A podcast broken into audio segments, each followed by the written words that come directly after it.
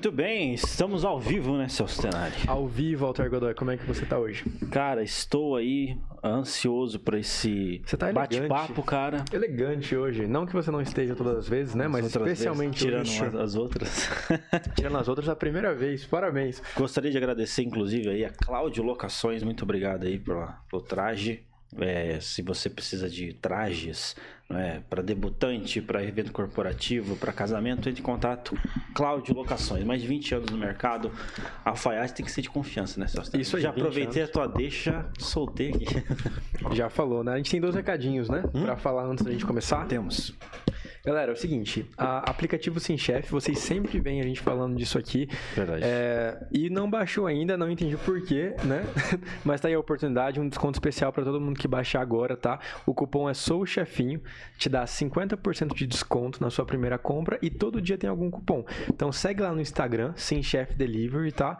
Ah, baixa ou no, ou no iOS ou no, na, no Android, aplicativo de entrega de comida, qualquer tipo de comida que você quiser aí na tua tua região, tem lá. Então já entra, já baixa e aproveita e deixa um feedback aqui pra gente saber se, é, se tá legal, se tá funcionando, beleza? Legal demais. Aplicativo Sim Chef fica dando esse, essa dica aí para uhum. vocês, que é uma dica sensacional. 50% de desconto, vale a pena você ir lá e testar isso daí, sabe? Porque muitas pessoas que estão testando estão tendo bons resultados, estão gostando da uhum. experiência, né? A gente acompanha, quem acompanha lá na, na rede social do SimChef consegue ver a satisfação, o nível de satisfação do pessoal. Então, entra lá, baixa esse aplicativo é, Apple Store ou na Play Store, SimChef. Fica dado o recado. É isso aí. E também temos a assessoria de comunicação em alta, né? Se você precisa de uma assessoria de comunicação que atenda a tuas expectativas ali de tráfego pago, identidade visual, enfim, que de fato te ajude a se consolidar no digital, entre em contato com a assessoria de comunicação em alta. É www.emaltamarketing.com.br Maravilha, meu. Cara, hoje a gente vai conseguir falar uh, um pouco de política e comunicação, pelo que eu tô Cara, eu tô ansioso aqui. aqui. porque o cara, hoje, o convidado, nosso convidado é promissor, é, já tem uma história, tem uma trajetória aí, vai estar tá contando pra gente um pouco da, da, trajetória dele. Ele é comentarista aqui da Jovem Pan. Pois é. Se você tá pelo YouTube aqui, você já tá acostumado. Já tá acostumado, é, já é. aqui com ele. E ele vai contar tudo aqui, vai falar tudo pra gente que você pode, inclusive, mandar sua pergunta que a gente vai daqui a pouco apresentar pra, pra nossa audiência nessa tela. Isso aí, ó, é o seguinte, as perguntas que vocês mandarem hoje para nós aqui, nesse momento que você está assistindo, a gente vai responder pelo WhatsApp do Tá em Alta. Fechou? Porque daí o pessoal vai mandando as perguntas conforme o programa tá acontecendo.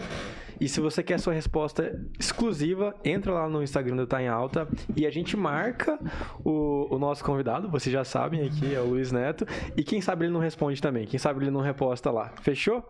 Combinado assim então? Maravilha, cara. Maravilha. Show demais. Estamos aqui na bancada com ele, vereador jovem 2017. Daqui a pouco ele vai contar detalhes pra gente sobre isso. Membro do Comitê Gestor de Micro e Pequenas Empresas de Maringá, comentarista da Jovem Pan. Bom, estamos hoje na bancada aqui do Tá em Alta Podcast. Luiz Neto, seja bem-vindo. Obrigado, queria agradecer o convite de vocês. Muito bacana estar aqui conversando com todos os telespectadores aí que acompanham o podcast Tá em Alta. E agradeço mais uma vez aí o convite, sempre bom participar e conversar sobre a nossa trajetória, sobre a política e também traçar opiniões aí sobre o cenário nacional. Olha, parece que vai ser polêmico hoje aí, porque tem algumas é, notícias aí, meio polêmico. Mas, cara, eu acho que é interessante começar pela sua história, né, cara? Eu acredito. É verdade, vamos entender. Uh, eu sei que as pessoas já te conhecem, né? Mas Sim. talvez pro público do Tá em Alta, vamos entender um pouquinho que, que, quem que é o Luiz Neto hoje, o que, que você faz. Vamos lá. Bom, né, comecei aqui nessa emissora, que tenho muito carinho. Estou aqui já há alguns anos participando do Pan News, agora às 18 e também às 7 horas. É, sou assessor do prefeito Ulisses uhum. e também suplente vereador aqui na cidade de Maringá. Só aí já tem muitas perguntas, mas segue. também sou empreendedor, tenho aí duas empresas na cidade e aí a gente fica se dividindo, né, entre estar tá aqui, no gabinete do prefeito Ulisses, na empresa e também eu gosto de escrever no jornal. Tem um jornal aqui na cidade que me convida sempre a traçar alguns comentários como hobby. Legal, hein? E já vamos deixar um recado aqui, ó. O Ulisses quiser conversar com a nossa audiência, uhum. fica registrado Opa, vou fazer o convite pessoalmente ao prefeito Ulisses, tenho Legal. certeza que ele vai gostar. Mas a gente já abre aí, né, o pessoal tá perguntando, fica à vontade, uma resenha vai ser da hora demais. Com certeza. Ulisses Maia. Muito bem, então, é, mas você colocou ali, né, Celso? Colocou vários adjetivos ali. Cara, cara é, a, gente, a gente vem. Vereador jovem 2017. Pois é, a gente vem de, de uma política aqui no Brasil que a gente está vendo muitos vereadores jovens, pessoas que estão na política jovem e que estão ditando aí o cenário político, né? A gente vê lá em Minas Gerais, né? Também tem uma história muito polêmica que eu quero te perguntar o que, que você acha, que é do Gabriel Monteiro, né? Mas como que é ser isso? Você é, ser um vereador jovem, você sofre muitos ataques, como é que é? Aquela coisa que a gente vê na, na net? Ah, é, é um desafio, né? Na verdade, assim, eu fui. Como é que surgiu o vereador jovem? Eu fui conhecer, um dia eu vi na televisão, tinha 16, 17 anos, venha conhecer a Câmara Municipal. E aí eu falei, pô, uma oportunidade bacana, né? Não conheço a Câmara, vou me inscrever, acabei sendo convidado. Cheguei lá, me surpreendi, porque eu tinha 16, 17 anos, a galera tinha 20, 30, todo mundo na sua graduação, pós-graduação, e eu um meninão lá. Daí eu até pensei, será que eu vou? Será que eu vou embora? Será que eu fico? E aí uma menina, coincidentemente, começou a puxar assunto comigo e tal, acabei ficando. E ali mudou a minha vida, de fato. Porque eu participei daquele estágio, que eram de cinco dias, me encantei. E aí eu recebi um convite, o pessoal falou, oh, você é muito bom. Nós vamos abrir o projeto de vereadores jovens.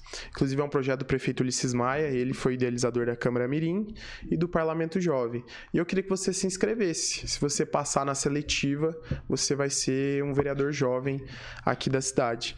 E eu achei muito interessante aquilo. Eu falei, olha, é, eu quero, quero participar. Cheguei em casa, dei o papel pro meu pai assinar, ele nem leu e iniciei essa trajetória. E foi muito bacana, fui aprovado virei primeiro secretário ali da mesa, já aprendi como funcionavam os trâmites legislativos e me encantei. Eu falei, olha, eu acho que o principal, além de, de aprender como funciona isso aqui, é fazer pelas pessoas, né?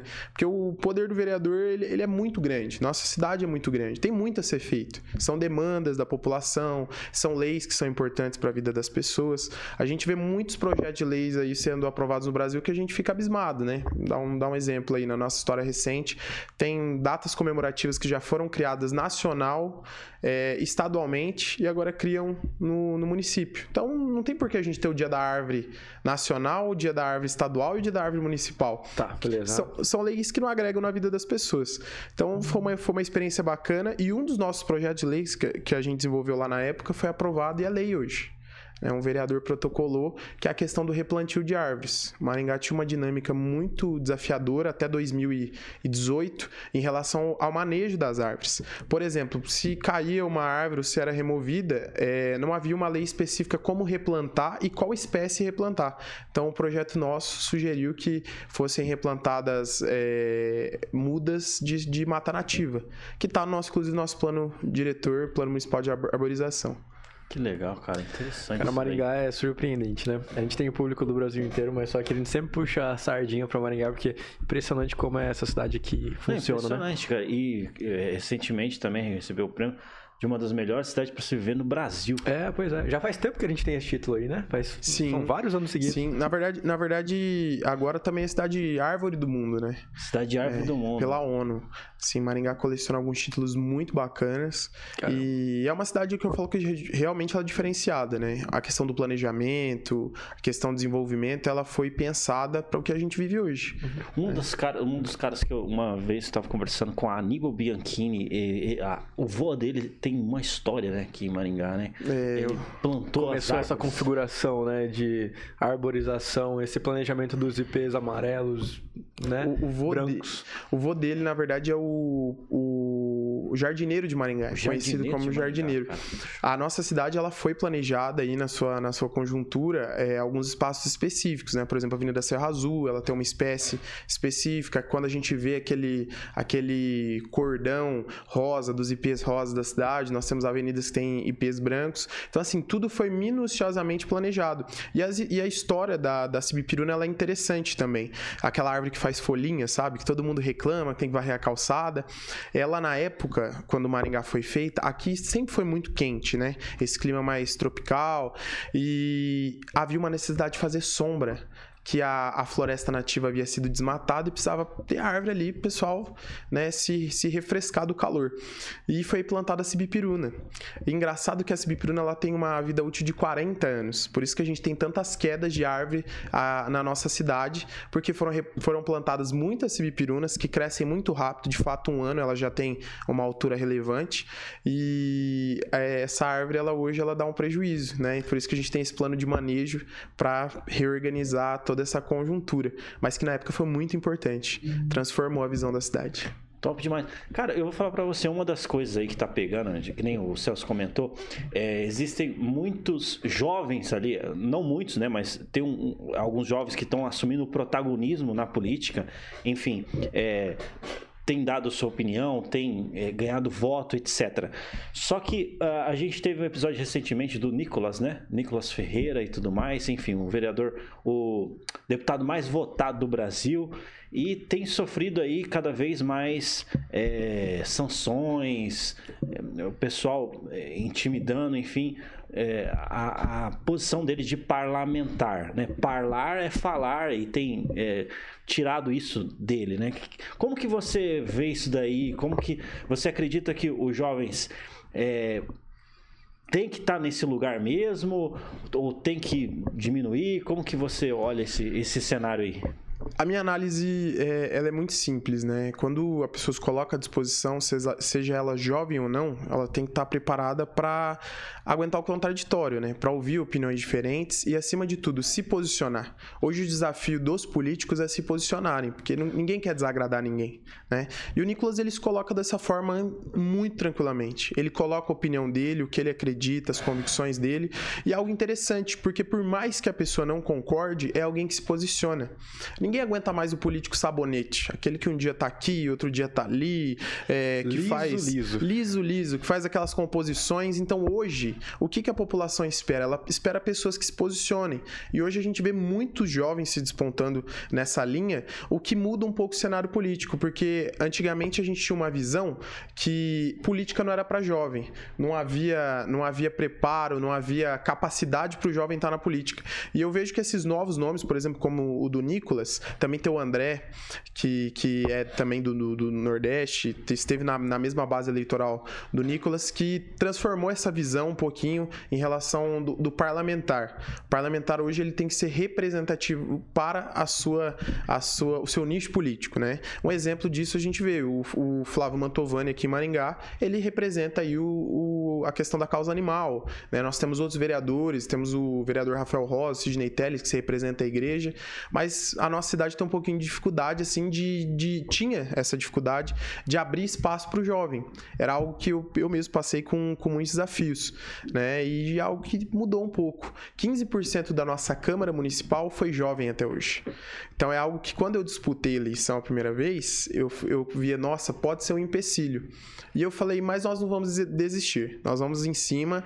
É, eu acredito que a gente tem uma ideia importante para Maringá, uma ideia boa, e é essa ideia que a gente vai vender. Então falei, eu vou me posicionar, vou me colocar à disposição e vamos ver o que, que a população pensa sobre isso. E você se posiciona em várias coisas, né, cara? Bastante. Você é costa larga. Bastante. Não pode ter medo, né? Eu, eu acredito que. A você gente... é o Nicolas Ferreira de Maringá. Meu Deus. É, é uma responsabilidade muito grande. É uma responsabilidade muito grande falar isso, mas eu, eu acredito que a gente tem que se posicionar.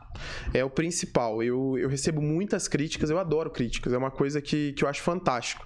Às vezes é, minha família até se incomoda um pouco, porque fala, pô, não é legal, não é bacana, mas isso, isso é importante. A crítica saudável ela é construtiva, né? Ela, o debate de ideias faz talvez a gente mudar de opinião em relação a alguns assuntos, mas a gente tem que se posicionar, as pessoas esperam isso. A gente não pode ter medo de defender coisas que são do interesse da população. Né? E mesmo que talvez as pessoas não concordem naquele momento. Né? O, algumas, algumas matérias são bem polêmicas, mas as pessoas têm que. O político ele tem que se fazer ser entendido. Ele não pode querer impor. Só que a partir do momento que ele passa a verdade dele para a população, o eleitor ele vê com muito, muito muito melhor assim a, a postura, com bons olhos. Legal, mas, legal. Mas Luiz, olha só, você não acha que hoje a gente tem dois lados muito bem definidos no sentido de, de que, tipo assim, não a, o cara que vota no Lula, não importa o que ele faça, cara vai dar um jeito de defender, igual a galera que vota no Bolsonaro. Né? Então, muitas vezes, a discussão de ideias, hoje, o que, o que dá para enxergar, muitas vezes não é nem para que o outro considere a tua ideia. Porque a gente vem aqui e vai falar, não, negócio de arma não tem nada a ver, ou que tem a ver as pessoas que são contra isso, de forma nenhuma vão aceitar. Mesmo que você mostre, olha só, tal família não foi morta porque o cara tinha uma arma e tal, não sei o que lá. Isso é só um exemplo, um tópico específico. Mas você não acha que hoje em dia, talvez, a ideia da, da discussão está sendo muito mais usada naquele sentido de. Uh, assim, eu estou expressando o que eu penso. Você acha que é efetivo isso na ideia de convencer pessoas a, a virem para um lado X ou Y? Olha, eu acredito o seguinte: é... as pessoas hoje debatem muito para ver quem tá certo. É, pois é. Né? Para provar Querem meu ponto. né? É. Eu tô certo e você tá errado. Uhum. E esse é um desafio, porque na teoria, muitas vezes não existe ninguém certo e ninguém errado. É sim um ponto de vista. Por exemplo, né? É... o nosso país ele é um país muito dinâmico politicamente. É... hoje a gente está em dois extremos, muito direito e esquerda. Mas eu acredito mesmo que o centrão é um, é um, um ponto moderador importante. Porque, por exemplo, se é o centrão, algumas matérias da esquerda que talvez prejudicariam o Brasil, seriam aprovadas, assim como a da direita. Não tem como a gente ter um país 100% liberal como o Brasil quando a gente vê a desigualdade social em vários aspectos.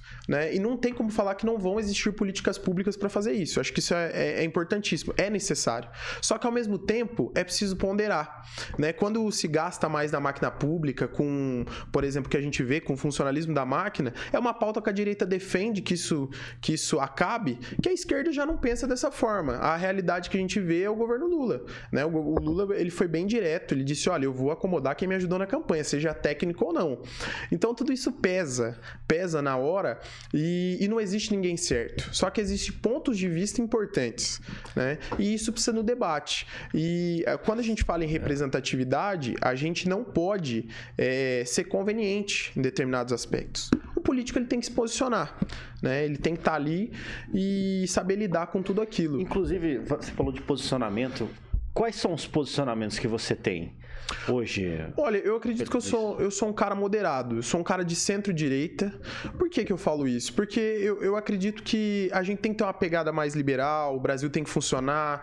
O, o poder público, ele não tem que é, dar emprego, ele não tem que dar esmola para o cidadão. O poder público ele tem que gerar mecanismos na qual a população tem acesso a serviços importantes. O poder público ele tem que fomentar para o empresário melhorar a empresa dele, ele tem que dar as ferramentas para a pessoa que não tem condição de, sobrevi de sobrevivência, construir uma atividade. Isso eu falo que Maringá faz um papel importante. Por exemplo, eu escuto muitas críticas a Maringá Encantada.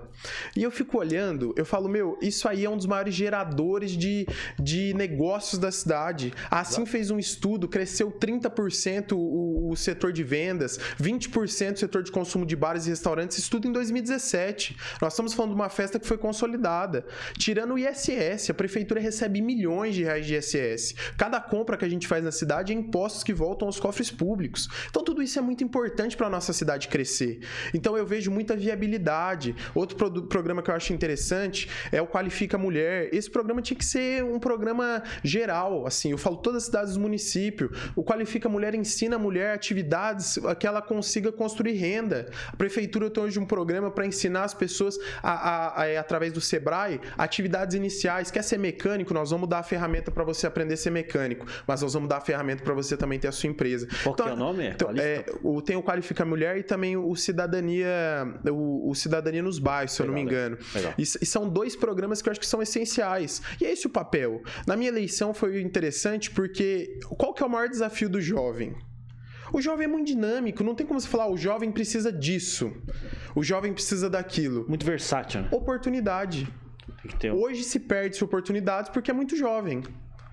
Como, como eu vi isso na minha vida? Você é muito jovem, você não pode estar naquele espaço. Você é muito jovem, não é o momento, fica mais velho e espera. Talvez o jovem perca pela inexperiência, mas não pela capacitação.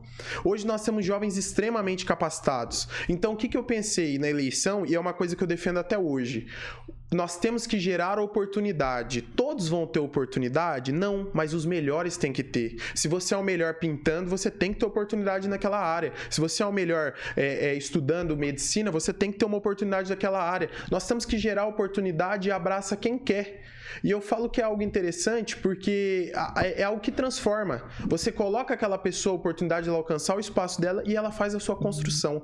Então é algo natural. Eu, o pessoal fala, pô, mas você é tão jovem, tá lá com o prefeito Ulisses Maia, tá na Jovem Pan, que é uma empresa consolidada, é, é, tem aí as suas empresas, você construiu com tão pouca idade. Eu sabe a quem que eu, que eu, que eu coloco isso? Inspira. Eu coloco isso às pessoas que me desmotivaram. Eu agradeço muitas pessoas que me desmotivaram. muita, muita frase. Muito, muito. E eu, eu agradeço isso com convicção. Porque quem me desmotivou me deu mais energia para eu continuar. Que não seja candidato, não vai, não faz, vai dar errado. Eu falei, é possível. Então nós vamos fazer, vamos fazer, vamos atrás, vamos lutar. E os amigos acreditando. Porque quando a gente chama as pessoas para um projeto, para uma construção, para um sonho, e as pessoas passam a acreditar naquilo, a, a, a coisa se transforma. Então por isso que eu falo para quem está nos assistindo, e que seja até um motivador. Acredite em você. Quer ser político? Vai ser político. Quer ser médico? Vai ser médico. Quer ser isso? Vai ser isso. Quer o que você quiser fazer é possível. Depende de você. Falo muito para minha irmã. Minha irmã é estudante no cursinho agora, terminou o ensino médio, quer fazer medicina. Você vai ser médica, busca busca. O, o, as dificuldades, os limitadores têm que ser o, os desafios que nos impulsionam. Eu vim de uma realidade onde a minha família sempre teve uma convicção é, é, grande que eu, que eu faria concurso público, que eu seria um, um, advogado. E aí, pô, eu falo, mãe, eu gosto de política. Você quebra tudo aquilo, né? Tua família fala, pô. Pô, nessa realidade do Brasil, Operação Lava Jato, todo mundo sendo preso, todo mundo deixando de acreditar na polícia, mesmo falar que você quer ser político. Pô, te coloquei nas melhores escolas você me fala isso. Mas eu falei, é, pode ser, é possível ser diferente, é uma missão. Eu acho que o político ela tem, ele tem que ser um, ter uma missão de você vida. Você não vem de família de políticos? Não, ninguém. Eu tenho alguns primos distantes que foram vereadores aqui na cidade, mas nunca, antes de conhecer a Câmara, eu nunca tinha despertado esse interesse. Eu tinha um projeto social desde os 16 anos, eu sempre fui engajado na escola, presidente de comissão de formatura, sempre gostei muito de gente. Isso é algo que eu, que eu falo, eu, eu gosto de gente. Mas essa questão de poder fazer pelas pessoas, eu descobri através da política que era possível. E aí, quando eu peguei a minha mãe e tal, ela falou isso, eu falei, olha, eu não quero que você se envolva. Chegou ao ponto dela falou, ó, vou cortar mesada, vou cortar tudo, você quer vai viver da política. E é uma história engraçada porque eu não conto para muita gente. Eu com 17 anos para 18 eu queria uma oportunidade. Quem que vai dar uma oportunidade para um menino trabalhar com político? Ninguém. Pô, é um menino. E é um desdenhavam, desdenhavam. Desdenhavam totalmente. E assim, hoje eu falo, eu era mais corajoso do que, do que sensato. Porque eu fui atrás. E aí vem um, ah, vem trabalhar aqui. Eu falei, ó, talvez nesse lugar não vou aprender nada. E aí eu vi uma oportunidade. Eu cheguei lá, o cara falou, ó, não vou te dar nada, você vem aqui, se você quiser ajudar, você ajuda. Se você não quiser ajudar, pode ir pra sua casa. Um mês lá ele falou, ó, vou pagar teu, teu ônibus. Mal tinha andado de ônibus na minha vida, algumas vezes só. E eu falei, poxa, agora eu vou voltar todo dia e ir de ônibus. E para mim era maravilhoso aquilo. Era maravilhoso. E aí chegou ao ponto, como eu haviam cortado os recursos, eu, eu pegava um ônibus, ia a pé um tanto, para comer um salgado, para ir trabalhar. E aí eles descobriram isso. E assim, é algo, algo que me emociona um pouco, pelo carinho que eles tiveram comigo. A partir daquele momento, passou-se a ter almoço no comitê por minha causa. Então, assim, eu falo que todas essas experiências contribuíram muito para a pessoa que eu sou hoje e para me tornar um ser humano melhor, porque aquele lugar me ensinou tanta coisa positiva e tanta coisa sobre a vida, sobre a realidade diferente das pessoas, aquelas pessoas que a gente atendia naquele lugar, as pessoas que ali trabalhavam, que tinham anos, 20, 30 anos trabalhando na política, eu não tinha nem de idade que elas tinham de experiência, é, me ensinou a ser alguém melhor me ensinou a olhar para o outro com outros olhos. E a construir também um espaço melhor. Aquela bagagem me, me trouxe uma, uma transformação enquanto ser humano e é o que eu aprendo todo dia, através da prefeitura, através das pessoas, os lugares onde a gente vai, o carinho que eu recebo através do prefeito Liz, através do que essa emissora me proporcionou. A Jovem Pan é muito ampla, então eu falo para muita gente, eu vou na rua, as pessoas abraçam e falam: olha, não tô te acompanhando lá, você tem que brigar com o fulano, você tem que brigar com o ciclano, você tem que fazer isso. Eu falo, é ótimo isso.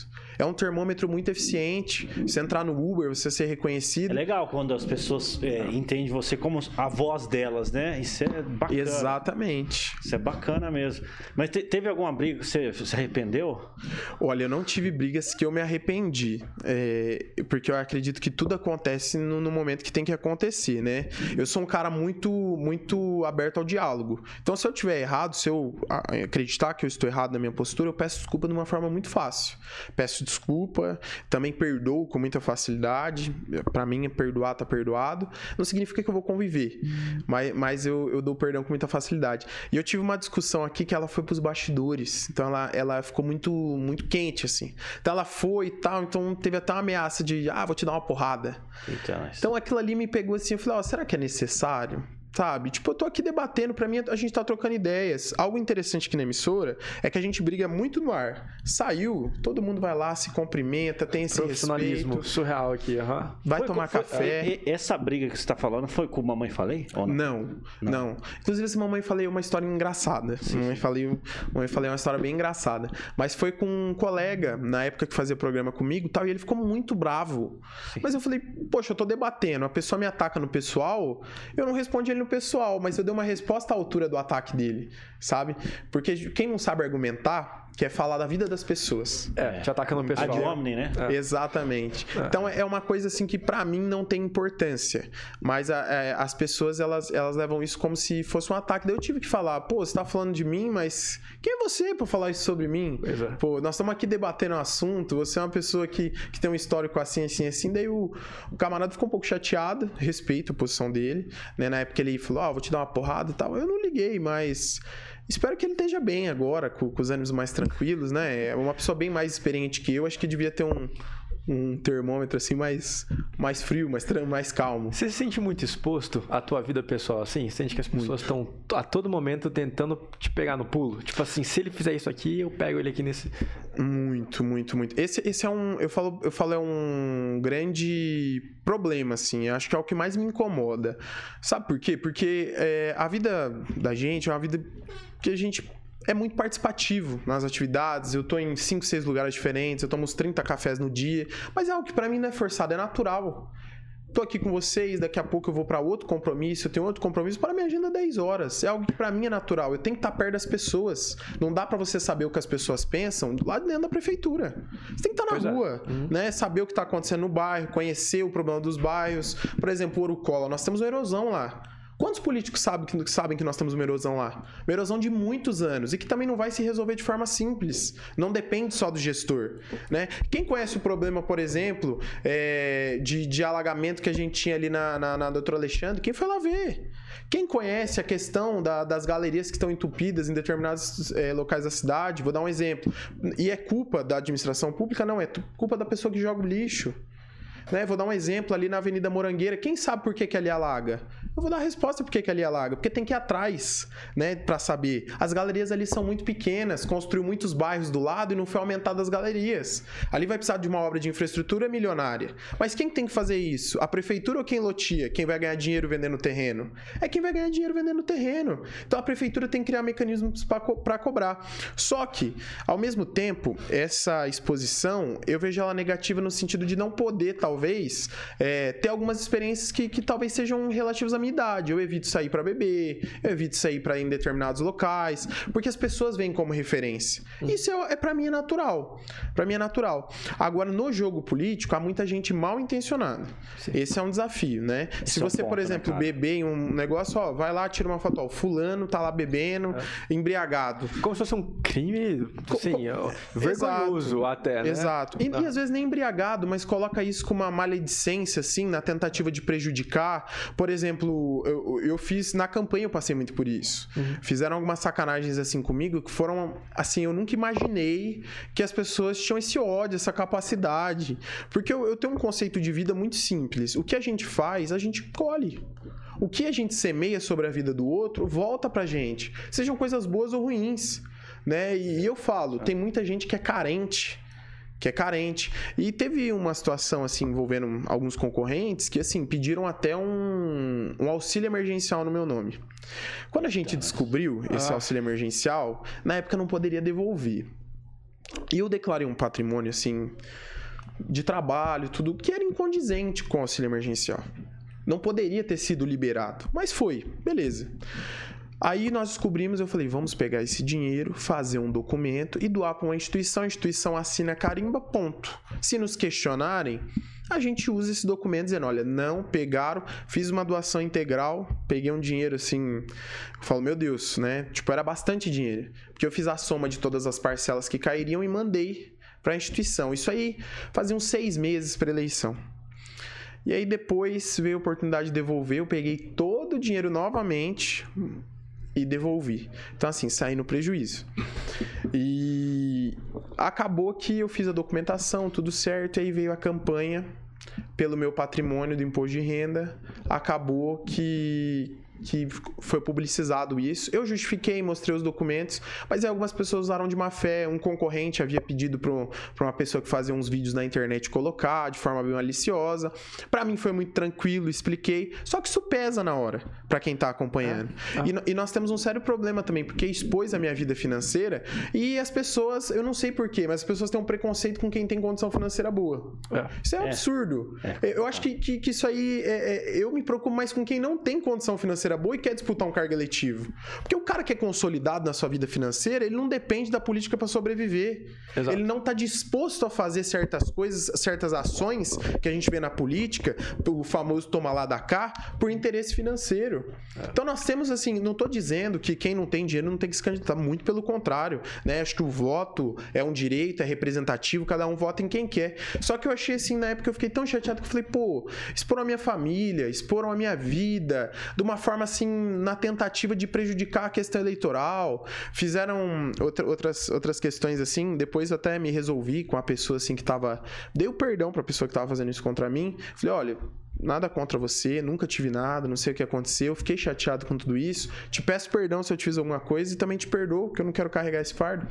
E, e eu falei, meu, mas é, é, muito desgastante. Essa é a pior parte. Isso é complicado, né, cara? Na, assim, a gente se coloca em posição de liderança em várias áreas. Eu acredito que quem está assistindo também, né? Por exemplo, a pessoa, ela é do ramo de maquiagem, ela se coloca como liderança ali. E aí o que acontece? Por mais que ela não tenha audiência, ela tem a responsabilidade de trazer um conteúdo referência, né, etc. E aí cada um se coloca como, é, se posiciona na sua área ali e se coloca como liderança. Mas na política, eu vejo que a pessoa que coloca como liderança, que nem o, o Felipe Neto, ele. Oh, Neto, acontece, Neto. acontece. Luiz Neto. O Luiz Neto tá nessa à frente, né, liderança, e também já tem uma galera que tá com ele já faz tempo. Na política, as pessoas elas, elas renunciam muitas vezes seus princípios, seus valores por conta de um resultado final. Então, assim, muitas pessoas te, é, te prejudicam é, tentando ali ganhar alguma coisa, etc. Né? E isso que é o problema, né? A pessoa renunciar aos princípios por conta de um objetivo final ali. Na própria política, assim, como um todo, né? Eu falo que, que a política é, é um desafio, mas é um desafio positivo, né? Ser um, um, um, agente de transformação, que é o que eu considero mais eficiente, aquele que busca transformar aquela realidade onde ele está vivendo, é, ele tem esse desafio, né? As pessoas, o, o, próprio meio político coloca o toma lá da casa, negociações, é, casos assim da pessoa disputar no mesmo partido que você, tentar pegar a cadeira de você. Então, assim, eu, eu falo, é um jogo muito, é um desafio muito grande. A gente tem que estar, tá, só que a gente tem que estar tá preparado. Quem coloca o nome à disposição tem que estar acostumado a tomar pedrada, a receber mentiras, né? E se justificar, que eu acho que é o mais, é o mais adequado, né? Quem, quem acusa é, não está preocupado em provar. mas cada um tem, tem que se justificar da forma que bem entende, colocar aí a sua verdade. Você já foi cancelado? Já fui cancelado. É mesmo? Já fui cancelado. Já fui cancelado e, e foi muito interessante, porque foi bem no começo da pandemia. E aí eu me posicionei de uma forma onde algumas pessoas entenderam, outras não. Que era em relação à questão de, de toque de recolher, a questão do funcionamento do comércio, porque na época era um desafio muito grande. Como é que a gente vai falar para as pessoas ficar em casa naquela, naquela época determinada, sendo que tem gente que não tem nem o que comer? Nós temos em Maringá quase 75 mil mês. Essas pessoas vivem de renda direta, trabalham em empresas, são terceirizados. Total. Essas pessoas vão viver do quê? Na época não havia um auxílio, não havia uma, uma política eficiente nem no município, em lugar nenhum. Então fiz esse posicionamento e eu tomei muita pedrada. Assim, foi coisa de 10 mil comentários assim no meu post. Caraca. Inclusive de uma fala que eu falei aqui na Jovem Pan. Eita. Então, eu não me arrependo, porque eu acho que a gente tem que ter. Era, aquela era a minha convicção na época. Depois, quando houve medidas diferentes, assim, a, a, o governo e a prefeitura também, como um todo, criou outros mecanismos, eu até entendi e achei que seria algo que a gente tinha que realmente repensar essa construção. Mas eu acho que, que era importante falar para aquelas pessoas, né? A gente recebe mensagem, pô, tô sem gás em casa, tô sem comida, não posso sair de casa para trabalhar, não tenho trabalho. E, e a pandemia mudou a vida das pessoas, de uma certa forma, né? Mas a gente tem que falar para como um todo. E eu falo que é interessante, porque isso não foi lembrado na eleição. Eu falei, olha, talvez vão ter pessoas que vão lembrar do meu posicionamento, vão se posicionar contra, nós estamos na pandemia. Mas quem geralmente bate não lembra. Então é algo interessante. Eu apanhei muito. É. E, e, ninguém lembrou, né? Acho que a questão do, do, do, ataque, de outros ataques que eu sofri foram, foram mais diretos, assim, e, e afetaram mais. Mas é. eu continuo fazendo a, a, política do bem, a política construtiva, que eu acho que é, que é o mais importante, né? Eu não, não mancho a biografia de ninguém, acredito que cada um tem a sua convicção, me pauta em fatos, né? Não tem como a gente não se pautar em fatos, os acontecimentos e, e, e fazer determinadas acusações contra pessoas, né?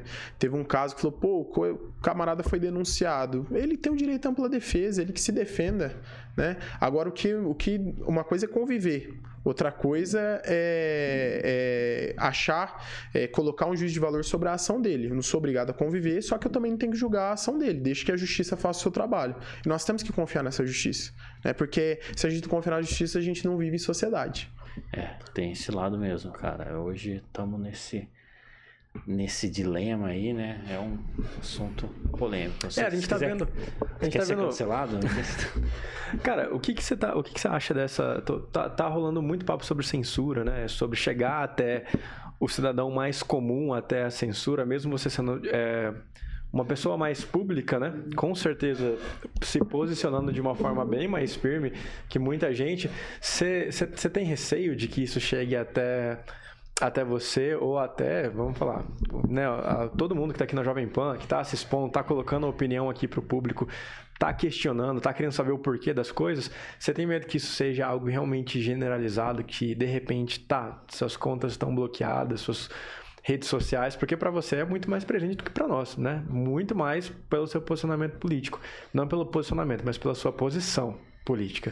O que, que você pensa disso aí? Olha, eu não tenho medo. Eu não tenho medo nem um pouco da censura. É, eu temo pelos meus, né? Porque quando você se envolve na política, você é um agente político, a sua família casa com isso sem querer casar. É. Né? Então, se você vincula a sua família. Então, eu tenho medo pela, pela minha família. Mas eu não tenho nenhum medo de ser censurado, de falar o que eu penso. Nessa emissora, nós enfrentamos isso. Né? Caso a gente falasse em relação a um determinado político durante as eleições, tinha multa para a emissora que falasse é, determinadas informações. E eu acho que a gente vive um momento muito perigoso em relação ao judiciário. Né? São, são medidas que, que vêm sendo tomadas que hoje agradam muito a um lado. Só que esse lado, muitas vezes, ele esquece que daqui a pouco ele está na contramão desses acontecimentos. Exato. Eu vou uma hora você é vidro, outra hora você é vidraço. Exatamente. Então, assim, é algo que chama muita atenção. Quando eu, eu, eu briguei muito com, com um colega de, de bancada, onde ele disse: olha, então, nós estamos passando por cima da Constituição, mas daqui a pouco a gente volta a usar a Constituição de novo. Isso é algo que não é inaceitável, porque quando você passa por cima da Constituição uma vez, você vai passar sempre por cima da Constituição. É. E é algo que, que não, não há não há pressupostos para o que pode acontecer. E eu acho que isso ainda tem muito a ser visto, muito a ser falado e muito a acontecer no nosso país. A nossa democracia é uma democracia jovem e, ao mesmo tempo, já houve tantas lacunas e tantos, tantas, tantos rasgos assim em acontecimentos na nossa história que nos colocam sempre em xeque em relação do que pode acontecer com a nossa nação. Uma nação que não está acostumada a ser censurada, que não está acostumada a ser presa, que não está acostumada com determinados acontecimentos, quando é acuada é, reage de uma forma que não se espera.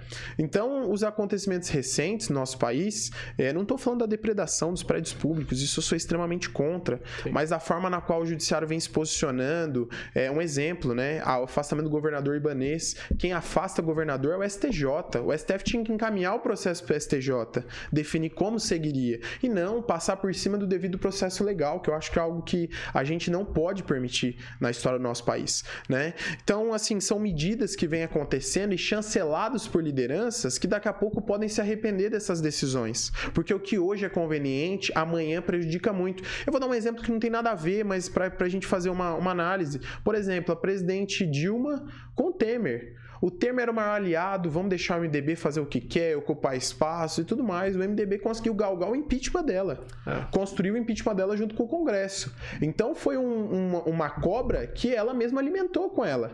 Né? E, e, assim, o, qual foi a justificativa na época? Ah, vamos tirar a Dilma, nós vamos tirar a Dilma porque é um mal necessário que a gente precisa e colocar o Temer porque é um mal, um mal necessário que nós temos que fazer para o nosso país avançar. Então, assim, são sempre justificativas para passar por cima da lei, para passar por cima dos poderes. E essa política é a política que a gente tem que abominar. É a política onde a população sempre vai ficar à margem das suas escolhas. E eu acho que isso é um desafio. Nós, o pessoal fala, pô, você está aceitando Lula na presidência? Pô, ele foi eleito de forma adequada? Eu, sou, eu, eu me candidato pelo sistema eleitoral. Eu, eu me candidato pela urna eletrônica. Não tem como eu falar, não, a eleição do Lula não foi a favor da urna, não foi pela urna eletrônica, não foi certa, tá errado, ele não pode assumir, ele tem que ser tirado do cargo. Pô, eu faço parte desse processo eleitoral. Não há indícios até hoje, né? Se houver indícios, aí é outra conversa. Nós temos que reagir de uma outra forma, né? É, a outra questão, como é que é, é, o, é o presidente, gente? É o presidente. Eu sou a favor das políticas dele, não, mas nós temos que fazer uma oposição qualificada. É questionar o porquê que o, é, aumenta-se mais o auxílio é, das pessoas que estão na penitenciária do que o salário mínimo, que é para o trabalhador. O trabalhador pesa na ponta. Por que, que o trabalhador que ganha um salário mínimo e meio vai ter que pagar imposto de renda?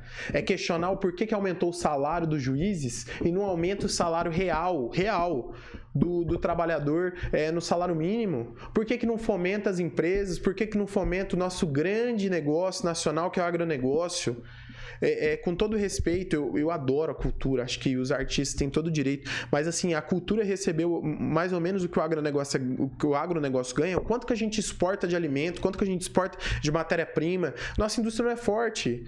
Altar, sabe por que é melhor você comprar uma roupa fora? Porque a China vende mais barato que a nossa indústria nacional. E não tem como você fomentar porque não é competitivo. Então tudo isso pesa na hora. Então eu, eu coloco isso de uma forma muito, muito, muito sincera, que chame a atenção de quem está nos acompanhando. Defenda os seus direitos e o direito de você falar o que você pensa. Eu lembro que nessa emissora, quando a gente falava alguma coisa e recebia uma ação, a gente usava o artigo 5 da Constituição liberdade de expressão. Esse, esse é o artigo que mais está sendo colocado em xeque. Cheque, né? né? E, e, outra, agora nós vamos ter aí o, o, o, atual presidente falou que vai, vai ter um dentro de uma pasta para avaliar o que é fake news ou não. O que é fake news? É. Total. E quem é essa pessoa que consegue determinar isso? Quem que, que, que conselho é esse que, tá, que é o dono da verdade, né? Exatamente. e até que ponto a fake news entra que tira a nossa chance de questionar? Porque eu posso não ter entendido essa questão ainda, certo? Uma pauta qualquer. E por que, que a gente não pode questionar sobre isso? Não, Trazer isso em pauta. Mas eu acho que, que pessoas como nós, principalmente pessoas como nós da, que, que estamos na imprensa, que somos vistos, a gente não pode se eximir da responsabilidade. A gente tem o compromisso de quem nos acompanha saber da verdade, saber o que a gente pensa. Quando nós que estamos aqui, frente ao microfone, na televisão, no rádio, nos calamos, as pessoas começam a olhar de uma outra forma. Né? E quando a gente fomenta, incentiva, a, a, a situação muda. Né? Maringá teve um, um, uma lacuna de poder muito grande, um, uma, uma quebra de um grupo político muito forte por causa das emissoras de televisão e rádio. A Jovem Pan foi essencial para a mudança de governo que nós tivemos em Maringá, para a mudança de governo que nós tivemos no estado, porque pelas opiniões a gente leva o nosso ouvinte, o nosso telespectador a pensar no que realmente ele acredita e não entender o que o, que o governo está colocando, o que o determinado prefeito, deputado, é, governador, presidente está colocando é a verdade absoluta. Porque a verdade não existe uma verdade absoluta, porque a verdade absoluta é relativo. Para você lá no teu bairro pode estar tá tudo bem, para o bairro do Altar pode estar tá tudo ruim. Né? Então, assim, o que, o que realmente as pessoas precisam saber é poder se expressar, é poder falar o que elas pensam e ter uma informação de qualidade. Que eu acho que isso faz toda a diferença. Exatamente. Eu vou falar para você, entrando nesse papo filosófico, assim, eu sou um cara, eu sou aquele cara que. Relativismo, discorda, entremos nessa seara. Não, mas assim, eu acredito que existe a verdade absoluta, só que a gente não tem total acesso, sabe? Tipo assim, é, cada um coloca ali o, o ponto de vista, né? Porque assim, se tudo é relativo, o que você tá falando é relativo também. É. Mas eu, mas eu é um entendi, no, dentro, fim, do, né? dentro do, da, da, da, tua fala ficou claro ali o que você quis dizer. Mas, tipo assim, no meu ponto, assim, eu, eu acredito que é, existe, a verdade absoluta, ela existe, só que o acesso a ela aí, aí tem várias camadas, tem várias opiniões. É, eu, eu, acredito que eu, eu, vou falar algo que, que eu tenho plena convicção e que eu, que eu sei que em algumas esferas isso acontece. As pessoas sabem do que é conveniente que elas saibam. É, eu falo no governo federal, as conjunturas, as amarrações, no Congresso Nacional. É, há muito que é negociado que a gente não tem acesso e que prejudica a população. Mas para manter aquela máquina gorda, pesada, que tanto onera os cofres públicos e, e fazer os acordos necessários, os políticos trazem algumas situações que a gente não sabe. Um exemplo, mudança de documentos, mudança de determinadas situações, tudo isso gera custo. A gente pensa, pô, vamos ter uma nova identidade. Quem que vai pagar para ter essa nova identidade, todos os brasileiros? Uma parte você paga lá a taxinha, outra parte quem paga é você com o teu dinheiro. Novo sistema disso, novo sistema daquilo, é, mudança nisso, mudança quem paga somos nós. E aí falta, é. uma hora vai faltar, e quando faltar a gente vai pagar novamente. Cara, isso daí é 100% tá falando, cara, porque, tipo assim, quanto mais o governo gasta, menos o cidadão ganha. E a gente tem algumas falas do, que questionam o que é gasto, né? A gente não precisa entrar nisso agora. É porque mas várias falas do nosso atual presidente que coloca. Por que, por que a gente está falando de gasto? Por que, que isso tem que ser chamado de gasto? Né? O porquê, né? Cara, e entrando na, em uma outra Assustador. seara aqui Nossa. também da Bolsa, né? A, a, Bolsa não é humanista, não é. Né? Cara, infelizmente, sendo ou não, é, é ali que a gente está perdendo grana. Mas é o que eu falo, é. o mercado ele não tem que ser humanizado. Não precisa, é. Ele, ele não tem que ser. Quem tem que ganhar dinheiro é empresário empresário tem que ganhar dinheiro, ter sua empresa, crescer. O governo, ele tem que ser um mecanismo que ajude as pessoas a se desenvolver, uma brecha é, é, para que as pessoas possam alcançar os seus objetivos em relação aos negócios, uma, um facilitador de empregos, um facilitador de oportunidades, mas o que e também um, uma barreira, uma barreira entre o que é certo. Por exemplo, eu acredito que leis trabalhistas são importantes para garantir a defesa do, do, do, do funcionário, né? Né? Mas eu acho que a forma na qual alguns governos querem impor, você prejudica novos negócios, você fomenta o desemprego, é. você pesa a máquina e pesa na qual o empresário daqui a pouco não consiga contratar. É. Hoje, determinadas cargas tributárias fizeram com que o MEI fosse algo fácil e eficiente. Vou dar um exemplo. Hoje, tem pessoas que abrem um teu negócio como um MEI, por exemplo, um pet shop. Você não tem que seguir determinadas regras que são impostas pelo município. E as pessoas não sabem disso. Né? Determinadas regras são colocadas pelo Estado, pela União. Você não precisa contratar diretamente o, o, o teu funcionário. Então, assim, o, o, governo ele tem que criar mecanismos para que as pessoas deixem de burlar. Quando o governo sobe imposto, você sabe o que, que acontece? Diminui, às vezes, a arrecadação. Você sabe por quê? Porque as pessoas começam a sonegar. Exatamente. As pessoas começam a, a, a se cansar de pagar impostos. Então, diminui-se a arrecadação porque não quer pagar. Então, assim, a gente tem que dar mecanismos e oportunidades para quem quer construir, construa. E que o governo seja um facilitador. Estado não tem que ter empresa. Ah, mas a Petrobras dá bilhões de reais. Se a Petrobras dá dinheiro, algum de nós já recebeu algum dinheiro em casa? Não. Mas se ela dá prejuízo, quem paga somos nós, porque aumenta o imposto. E na bolsa, a mesma coisa. Para quem investir na Petrobras, tá aí uma decepção com, com, com o novo governo. Cara, é, você falou do MEI. É algo legal para a gente é, conversar, porque uma das grandes propostas do novo governo é justamente a regularização. Como nas redes sociais a gente não sabe exatamente que regularização é, quer dizer, mas a gente tem algumas grandes empresas aí, como o 99 uh, Foods, uh, Uber Eats, Sim. o próprio iFood, enfim, várias dessas aí que já estão começando a conversar sobre sair do Brasil. Então, quando a gente começa a falar sobre uma empresa desse porte considerar sair do Brasil, a gente não está facilitando a vida de ninguém, nem do entregador que está na ponta, que está sendo prejudicado por ser MEI, muito menos da empresa, os funcionários. A gente está arrebentando a máquina privada, a gente está entrando com os dois pés na porta. Né? Total. É, você acha que vai vingar essa regularização do MEI? O que eu vou dizer, pode acontecer. O ônus disso, quem vai colher somos nós. Vai depender do Congresso Nacional, vai depender da, da presidência da República, o, que, o entendimento que, que chegarem. Mas o que eu acredito com convicção é muito prejudicial isso. Sabe por quê? Porque 99,9% dos MEIs tem. Eh, dos MEIs não, dos motoristas, por exemplo, de aplicativo, tem MEI. É. 99% das pessoas que trabalham como profissional liberal tem MEI, porque hoje todo mundo pede nota. Todas as empresas que terceirizam serviço pedem nota.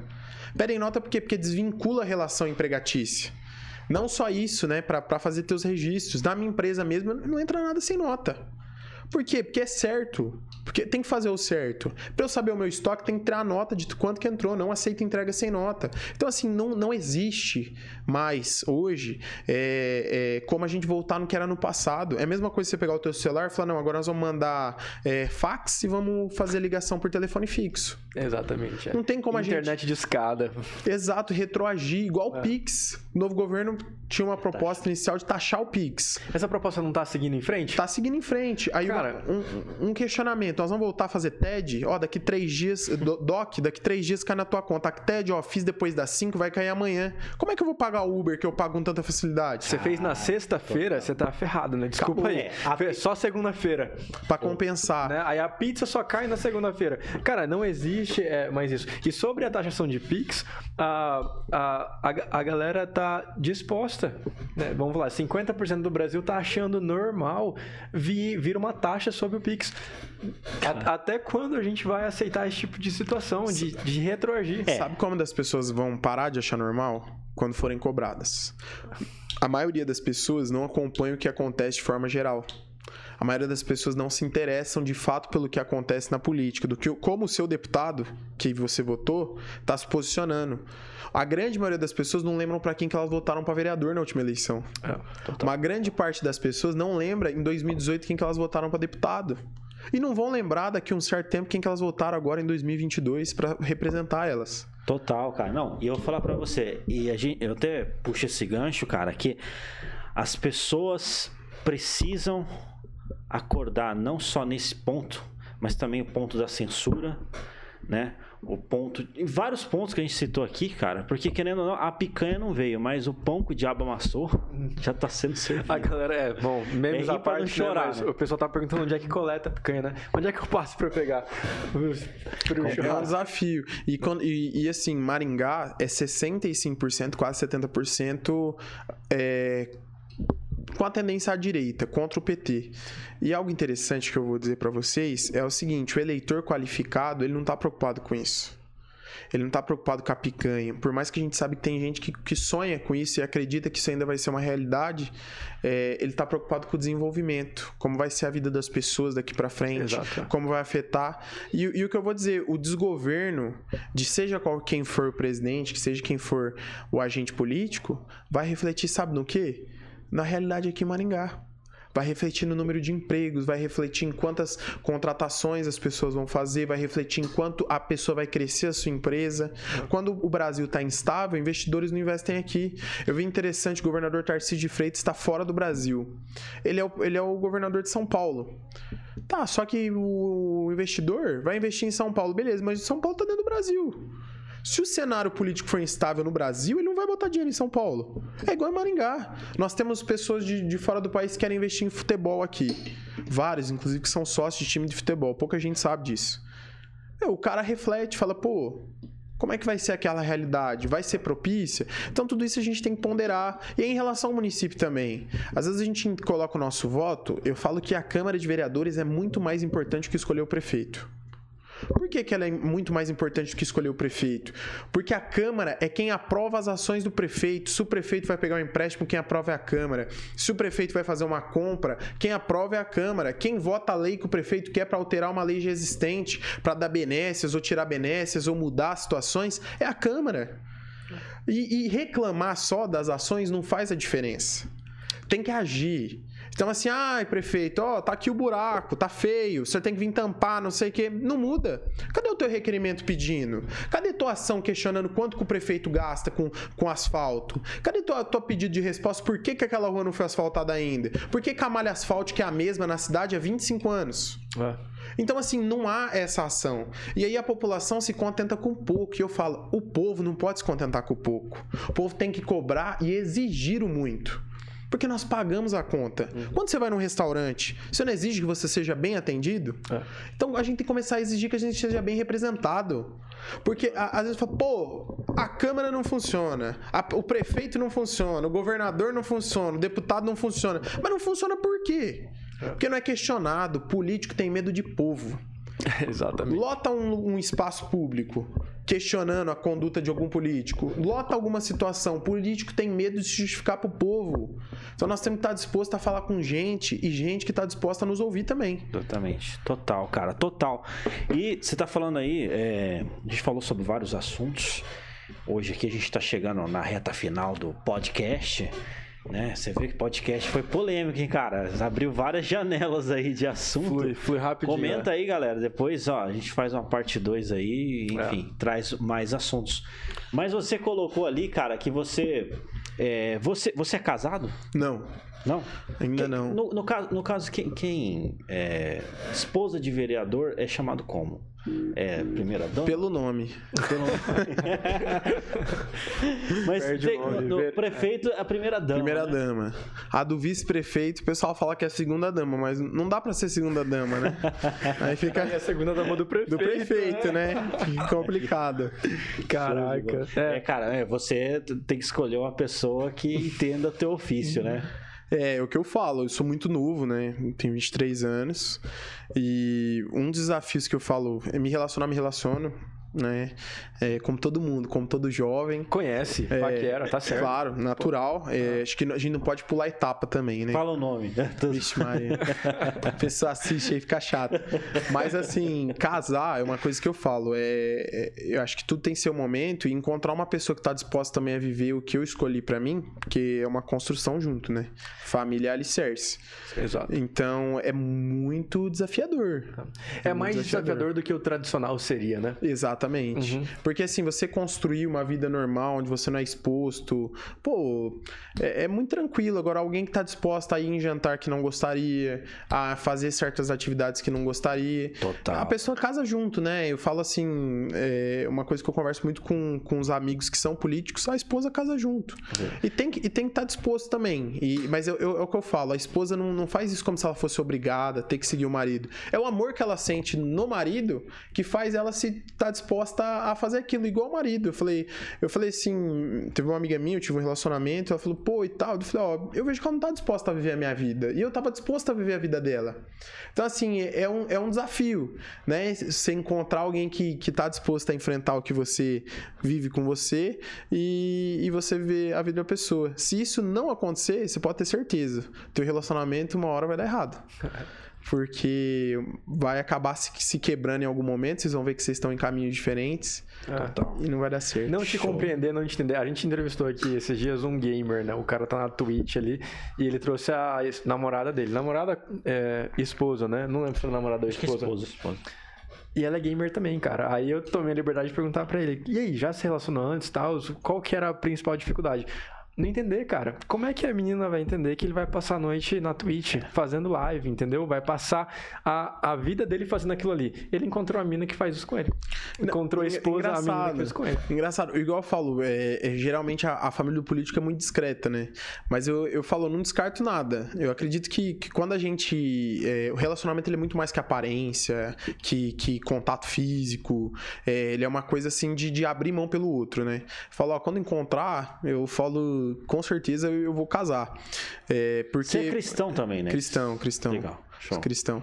E por quê? Por que, que eu falo isso? Porque, meu, é você viver com o outro. E quando a pessoa ela faz parte da sua vida, você não tem medo, você tá disposto a enfrentar. E a, e a vida de quem, quem quer ser coerente, quem quer ser um, um político de resultados para a população, é muito desafiadora. É muito desafiadora. Sempre alguém é, não quer que algo aconteça, você quer fazer as coisas acontecer. E a família é importante, é uma base importante para isso. Total, cara, total. Oh, show de bola, cara. Oh, resenha aqui, cara. Gostei muito da resenha. Nossa, nossa proposta do podcast aqui é fazer um mini documentário da pessoa aqui. A pessoa vai digitar lá, é. daqui 3, 4 anos, vai querer conhecer Olha mais só. sobre Luiz Neto. E aí vai saber. Só não sei se daqui 4 anos vai estar tá solteiro. Olha só, não. E, e... Tomara que não. E as, e as opiniões mudam também, né? A gente debateu bastante coisa. Amanhã pode ser que a gente viu outro cenário no Brasil, é. ou não, né? É, Tudo tem, tem um porém, mas vai ser engraçado. Eu, vocês me lembraram que eu fiz algumas vezes isso, mas me trouxe a memória a primeira vez que eu, que eu participei de um bate-papo. Foi numa TV digital. Eu tinha 18 anos, 17 para 18 anos e ver assim como eu me desenvolvi, estar tá aqui conversando com vocês, que tem uma audiência muito bacana, é, é muito gratificante. Estimula a gente a continuar e estar tá próximo das pessoas, viu? Show de bola. Agradecer cara. esse carinho. Cara, que maravilha. a, a, gente agradece também sua participação. Sabe que o seu tempo é corrido. Conhecendo um pouco mais de você hoje aqui na bancada, uh, é um privilégio realmente. Eu sei que obrigado. você está sempre nessa bancada, mas para nossa audiência e para o nosso programa, você traz muito peso. Então, obrigado por vir aqui aqui, Obrigado. seu tempo, suas ideias, seu expertise com a gente. Obrigado. E estamos aí, cara. Estamos aí assistindo aí os as conquistas e que Deus abençoe. Não, e eu quero, quero, quero vocês comigo também acompanhando essas conquistas, né? Eu falo que é, o que a gente puder fazer por Maringá, a cidade ganha e todo mundo que mora aqui ganha. Com tá certeza. Show demais, pessoal. Então vocês podem ir lá depois no Instagram do Luiz Neto. É Luiz Neto, né? Luiz Neto, MGA de Maringá. Legal. E... MGA, fica registrado aí. Muito bem, cara. Eu tenho um último recado, viu, Celso Tenari? Eu tá, a gente tá falando de censura, de né, tal, essas coisas. Dia 4 de de março, vou fazer o show de stand-up aqui em Maringá. Então, lá no Comediantes Comedy Club, a gente vai fazer um, um especial de comédia. Então, eu convido você para estar junto comigo lá. Reserve a sua mesa, já está 40% dos ingressos vendidos e eu vou lançar a partir do dia 23 de janeiro para poder comprar. Então, dia 4 de é, março convido o pessoal aí pra rir um pouco lá no Comediantes Comedy Club. Fechou. É a primeira vez que eu discuto anunciar o show, Não, é cara. É eu tô muito orgulhoso testando, de você. A gente cara. vai testando, né? Tem que testar pra, pra entregar alguma coisa Isso aí, não. de qualidade. Né? Ó, eu tô lá na primeira fileira, hein? É mesmo? É Show de bola, cara. Maravilha! Cara, sensacional resenha, da hora demais aqui. Foi um prazer aqui conhecer o Luiz Neto. E mais uma vez, deixa registrado aqui a nossa gratidão aí. E para um próximo momento aí também, cara, vai vir sempre temas polêmicos aqui. A gente sempre olha é, as notícias muitas vezes, né? O que está em alta, etc. Para um olhar mais pessoal e um olhar também business, né? Exato. Show demais. Muito obrigado. É isso aí, Celso Tenari. Eu também agradeço a presença aí. E tamo junto, né, cara, nessa apresentação aí. Isso aí. Obrigado a todo mundo, Samuel, equipe Jovem Pan. Bom, enfim. Muito bem, eu sou o Alter Godoy. Sou o Celso Tenari. Este foi mais um Tá em Alta. Podcast, isso aí. Valeu, pessoal. Valeu. Você quer microfone? É? É? É. Que massa, cara.